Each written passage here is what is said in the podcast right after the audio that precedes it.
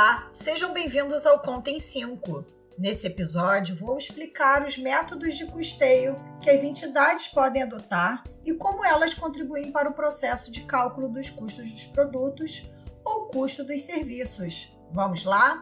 Os custos são classificados quanto à apropriação do produto ou prestação dos serviços em diretos e indiretos. Os custos diretos não precisam de apropriação, pois são diretamente alocados aos produtos e ou serviços. Contudo, os custos indiretos precisam de um critério de rateio para serem apropriados aos produtos e ou serviços.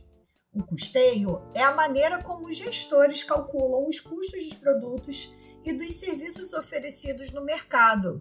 Os dois tipos de custeios mais utilizados pelas entidades são custeio por absorção e custeio variável.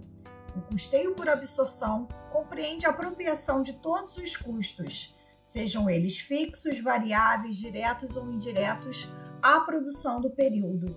As despesas são excluídas desse cálculo e consideradas na demonstração do resultado do exercício. É o único método de custeio aceito pelas normas contábeis brasileiras. O custeio variável considera somente os custos variáveis como custos dos produtos ou dos serviços. Os custos fixos são apropriados como despesa na demonstração do resultado do exercício.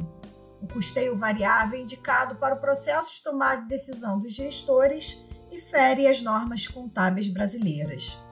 Nota-se que a utilização dos custeios é essencial para a apuração dos custos dos produtos e dos serviços ajudando as entidades a terem maior rentabilidade e lucratividade.